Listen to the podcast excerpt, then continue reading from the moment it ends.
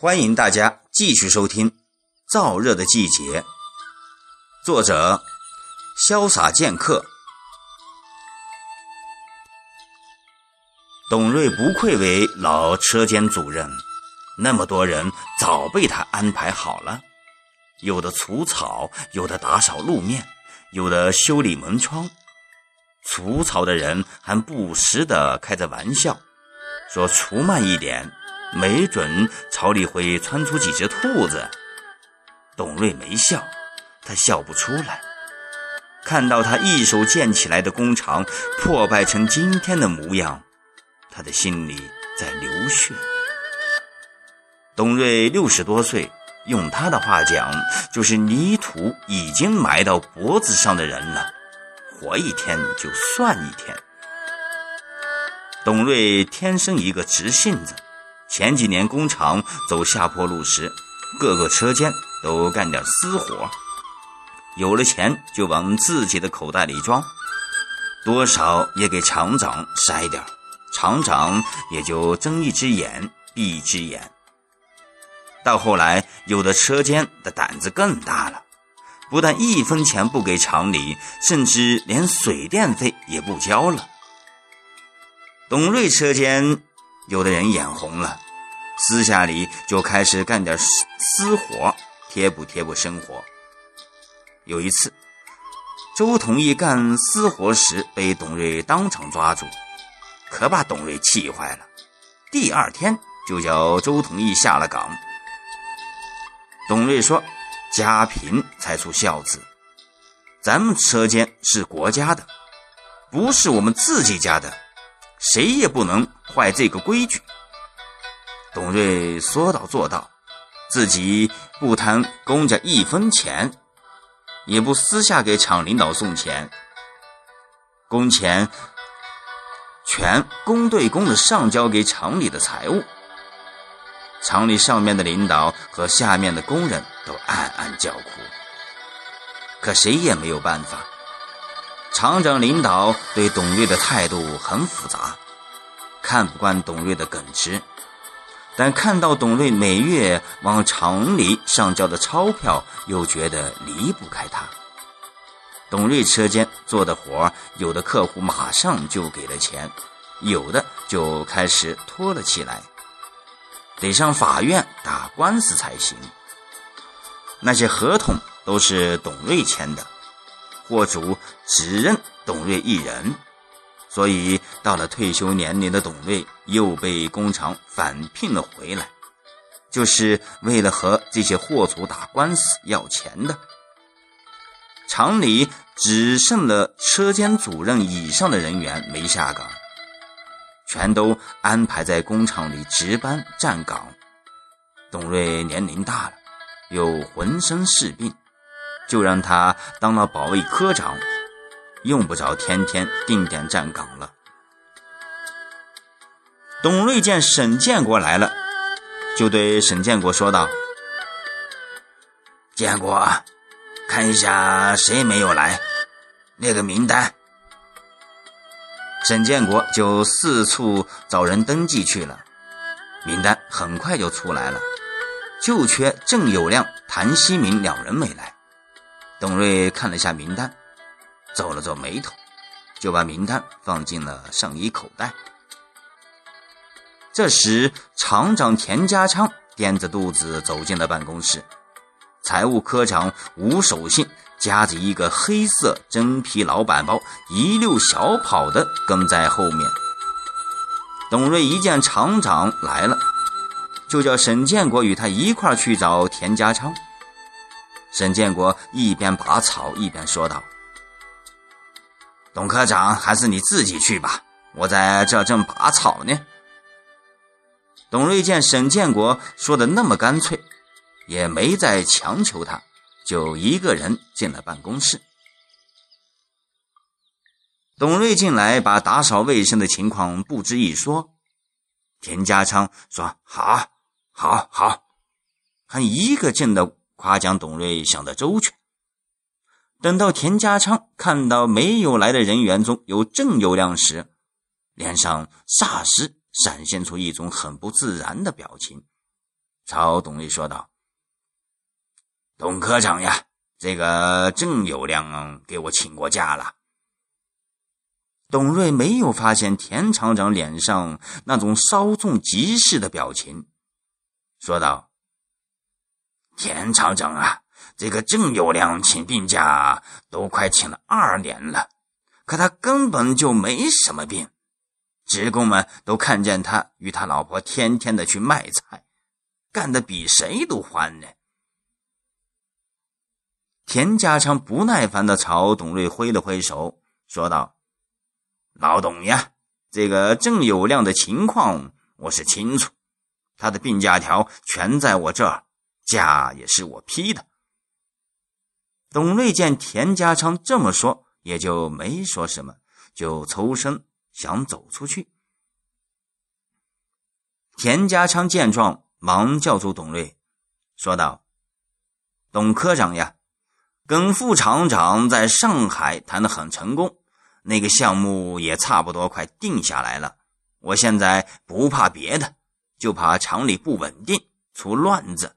你得费点心，把厂里的治安好好的抓一抓。”董瑞十分清楚耿副厂长谈的那个项目对工厂的重要性。那可是工厂起死回生的最后的稻草啊！耿副厂长是主管生产的厂长，跟董瑞的私交甚好。董瑞一想到这，心里就暖烘烘的，他恨不得马上就把这个消息告诉沈建国。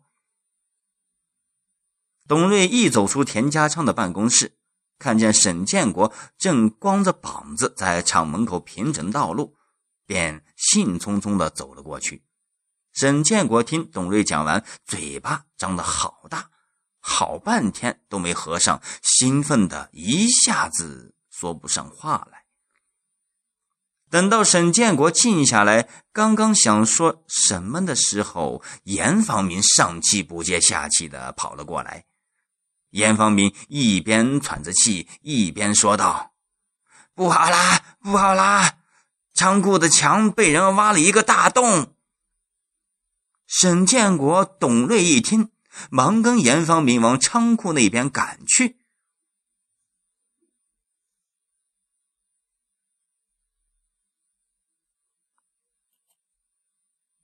工厂已破败不堪，金鸡长得比人都高，仓库旁建的球场早就看不见了。董瑞他们猫着腰，好不容易才钻了进去。沈建国的个子高，上衣还被金鸡划破了口子。仓库临场围墙的地方站着几个保卫科的人，看见董瑞他们来了，何仲田马上走了上来，用手指给董瑞看仓库的围墙。董瑞一看，不由得呀了一声。仓库的墙壁上被挖了一个大大的洞，洞口又被红砖很仔细的垒了起来。董瑞忙叫厂保管员来清点一下，看看丢了什么东西。沈建国一拍大腿，一拍大腿骂道：“哎，多亏了这次打扫。”不然的话，就是把我们都偷走，我们都搞不明白是怎么回事。”董瑞说道，“这边的草太多太密了，巡逻也没法巡到这我看过一会儿，就叫人把这边清扫一下。”沈建国听后没说什么，就来到了围墙边，用手撑着身子挂在了围墙上。伸头往外看了几眼，说道：“墙外有脚印，得到外面去看看。”沈建国就领着几个人走了，留下董瑞等仓库保管员。仓库保管员很快就来了，在门前折腾了好半天，才把那把锈迹斑斑的锁头打开。仓库门一打开，一股发霉的气味扑面而来。各种各样的零配件整整齐齐的摆在铁架上，董瑞看着伤心，就没往里面走。站在门口发呆。不一会儿，仓库保管员身上横七竖八的挂着蜘蛛网走了出来，朝董瑞说道：“董科长，我一下子也看不清楚丢了什么，这么多东西，我得好好清点一下才会清楚。”董瑞朝仓库里望了几眼，也想不出其他的好办法，就点点头走了出来。沈建国他们的收获可不小，不但看清楚了围墙上的爬痕、地上的拖痕，还从草丛里捡回了一个大走尘。这个走尘，沈建国太熟悉了，这就是他们车间用的。沈建国拿着走尘对董瑞说道。我看他们自以为做的天衣无缝，他们肯定还会来的。不然的话，他们费那么大力气用砖头把那个洞垒住干啥？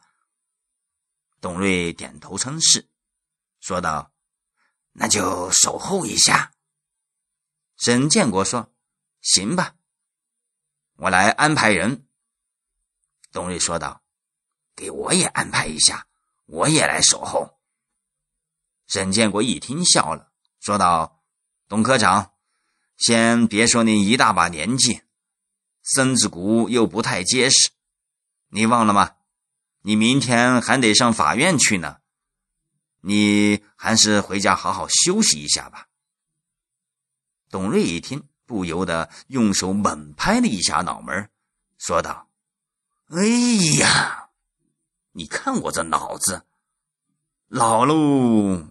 不中用了，你不说，我还真把这个茶给忘了。”沈建国说道，“你忘了没事，人家法院可惦记着这个茶呢。”董瑞说着说着就来了气，愤愤的骂道：“建国呀，你说现在这是啥事？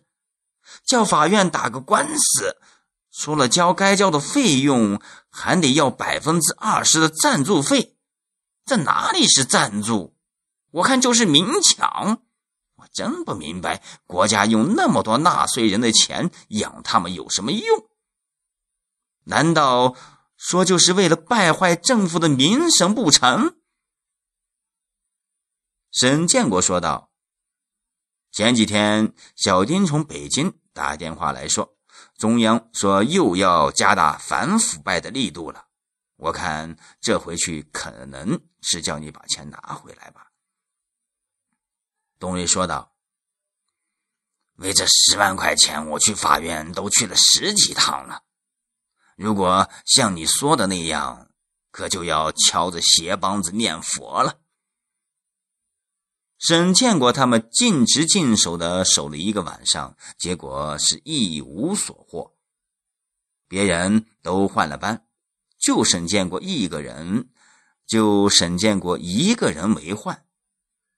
天快亮时，沈建国的肚子受不住了，一趟一趟的往厕所里跑。严方明见状就说：“老哥，你就回去歇了吧。”有了动静，我们就通知你。沈建国还想说什么，肚子又不争气了，只好抱着肚子往厕所跑，边跑边对严方明说道：“那好，我先回去了，有动静就马上告诉我。”说完，就一溜烟的往厕所奔去。天刚蒙蒙亮。四周雾气沉沉的，沈建国抱着肚子走进宿舍区门口时，看见周同义胳膊下夹着一把野菜，走进了大门口，就紧走了几步，从后面追了上去。周同义一见沈建国，脸上就露出了愧疚之色，说道：“老哥，昨天忙着打扫卫生，我看你也够忙的。”没上去找你，弟妹不懂事。我沈建国一听，就轻轻的打了周同义一拳，说道：“你少给我来这一套！你有几根花花肠子，还能瞒得住我？”我说：“同意呀，不是老哥说你。董科长那么大的年纪了，身子又那样，你们去找他闹，万一有个三长两短的，你说该怎么办？”周同义的头低得很低。沈建国看见严方明、周同，沈建国看见周同义胳膊下下面的野菜，说道：“同意，你这是？”周同义的脸一下子红了起来，喃喃了半天也没说清楚。四十岁不到的周同义一下子衰老了许多。和前几年的风华正茂相比，简直是换了一个人。只短短的几年，头发就花白了一半。沈建国张了张嘴，想说什么，这时肚子又来了劲儿，只好匆忙同钟同义打了招呼，就抱着肚子往家里跑去。一进家门，淑梅正要往外走去上班。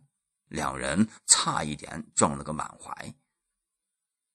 淑美说道：“回来了。”语气比昨天温暖了好多。沈建国嗯了一声，就冲进了厕所。好了，长篇小说《燥热的季节》今天就播讲到这。